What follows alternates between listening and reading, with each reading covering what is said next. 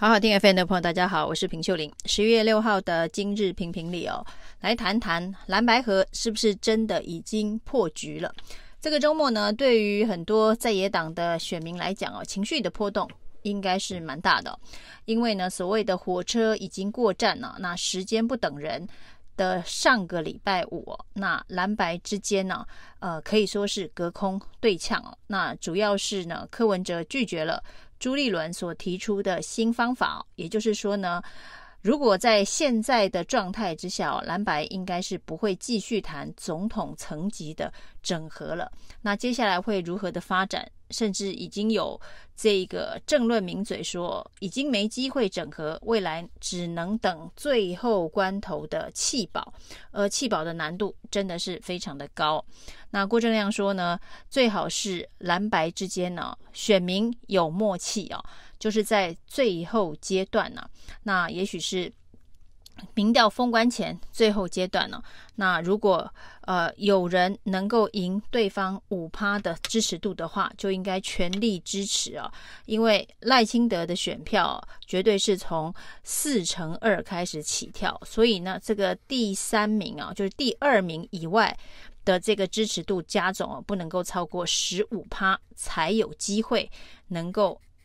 政党轮替啊，那所以最后阶段寄望的是选民的这个弃保，但是呢，这个弃保的数据指标看的还是民调。那现在蓝营的支持者呢，有一种倾向，就是呢不相信民调的这个倾向哦，因为在这个蓝白的攻防当中哦，柯文哲从头到尾坚持的都是全民调，那国民党从头到尾都反对这个全民调，那反对的。最重要的理由是说，这个绿营会灌票，民进党会灌票，那所以呢，对于民调的可信度呢，是有非常大的质疑哦。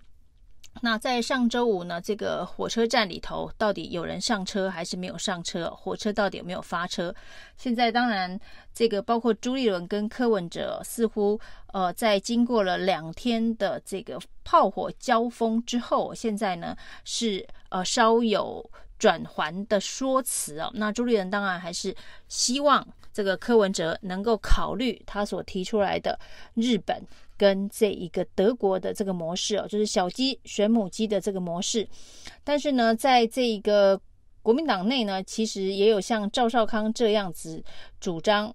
就是跟柯文哲比民调，但是柯文哲呢，这一个让分的比例要再高一点哦，那至少要五趴以上哦。那柯文哲呢，从这个第一时间呢，被朱立伦说呃反复哦，也已经答应采用日本模式了，结果后来又反复，是因为民众党内有主战派哦。那主战派的意见这么多，蓝白就很难整合。那对民众党来讲呢，国民党内呢也有主战派哦。这个主战派是完全的否决全民调的可行性哦，就是坚持不能够接受全民调。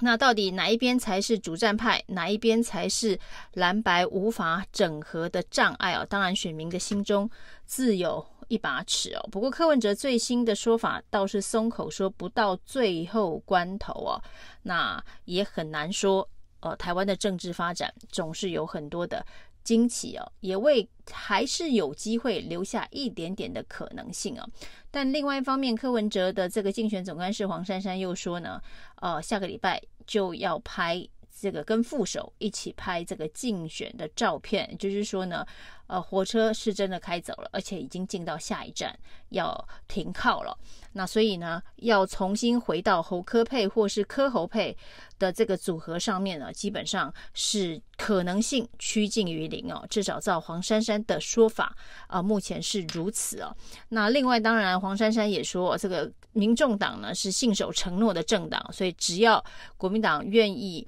呃，全民调的话，那这件事情呃也会继续的等国民党方面的回应哦，所以不到最后关头，这个最后关头到底是什么时候？呃，看似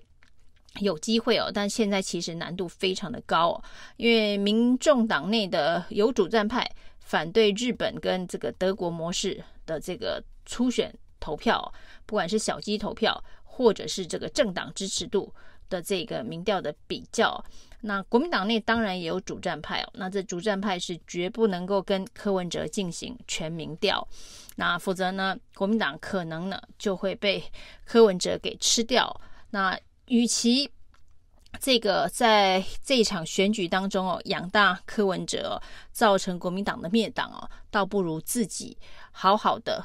打这一场选战呢。那另外当然也传出侯友谊也准备好这个副手，很有可能是韩国瑜，所谓的侯韩配啊。因为最近的这个几场万人大造势哦，韩国瑜所带来的这一个人气动员的风潮跟热度哦，其实让侯友谊的民调是有非常明显的提升哦。所以未来如果真的选择韩国瑜担任副手，侯韩配的话，至少维持一定局面的这个呃选战的能量，到投票那一天呢，可能不会太困难了。那不管是侯韩佩，韩国瑜在这一个侯友谊的搭档的选则里头，或者是呢，现在有一些小鸡们真的再度的提出希望韩国瑜是不分区第一名哦，那这些都是希望韩国瑜能够出现在这个二零二四选举的选票上，他的名字出现啊，那至少呢可以激起韩粉投票的热情哦，因为现在蓝白合如果最终真的走到破局分手的话呢，其实蓝营最担心的是呃选民的投票热情降低啊。那除了非常铁的基本盘会去投票之外哦，这些浅蓝中间的选民哦，可能呃虽然不认同民进党哦，但是不见得会走到投开票所去投票。这个对于蓝营来讲，可能是呃比较大的危机啊。所以呢，现在整个国民党的小鸡啊，因为最多的还是国民党提名的六十九席小鸡哦，这原本就是呃柯文哲说呃给林北增效哎的一个投票方式哦，因为国民党有六十九个参选人哦，那民众党只有十一个，六十九比十一哦。那希望的是这个蓝白虽然不能和哦，但是蓝白最好不要斗哦，因为蓝白如果斗，基层之间的这个互相攻击对立的氛围浓厚哦。对于立委选举来讲哦，这有些势均力敌的选区，的确的确会出现呃一些危机啊啊！但是从这个格林杯增效诶，一直到这个为何反复无常的攻防之后呢，在情绪过后，双方其实也开始冷静一点哦。柯文哲说的是，不到最后关头哦，那不一定。呃，就没有办法有合作的空间哦。那没有一百分，可能会有七十分呢。那朱立人则说呢，他现在要少讲一点哦，免得伤感情哦。那好像大家开始在控制情绪，但是控制情绪距离理性的讨论怎么合作这件事情哦，一定又会是回到原点啊。那这个症结没有办法，呃，各方的主战派。都有坚持的状态之下，呃，日本、德国、台湾呢、啊，那现在据说三个模式的这个角力啊，日本、德国跟台湾，所谓的台湾模式就是柯文哲所说的这个全民调的模式哦。日本、德国、台湾啊，其实最早还有美国，那这些决定这个在野合作的方案哦，那最后到底会如何的选择哦？那基本上时间很紧迫，另外呢就是。已经说出去的这个底线啊，要做呃推移，难度非常的高哦。那朱立伦最后的呼吁啊，是说呢，希望现在开始啊，这个主流媒体啊，要多做民调。那呃，这个民调当中呢，会做这个侯科配、柯侯配，还会做这个政党的支持度哦，所以就会自动的让支持者可以计算呢，这个国民党所提出的。德国模式哦，就是呢，从主流媒体所做的民调当中去计算德国模式，就可以知道投票的意向啊。这个朱立伦的这个政治逻辑啊，真的是非常的奇特啊。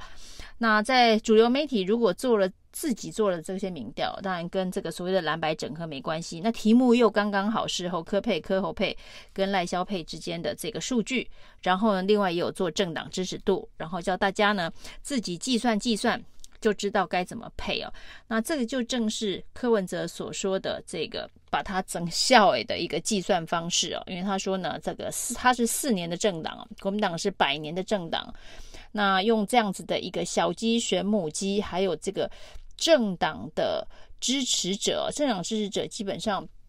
不管是国民党还是民进党啊，那大概都只有二十几趴，也就是说，这是一个排除呃中间选民的一个表态的方式。你在民调里头表态你是国民党的支持者，跟你在民调里头表态你是中你是民众党的支持者，这代表已经先排除了所有的中间选民哦。那这个朱一伦说，主流媒体要多做。然后呢，从这个数据当中去推算，到底该侯科还是柯侯配，再让选民来做这个决定哦，谁该是呃当政的这个总统？那这个其实也不需要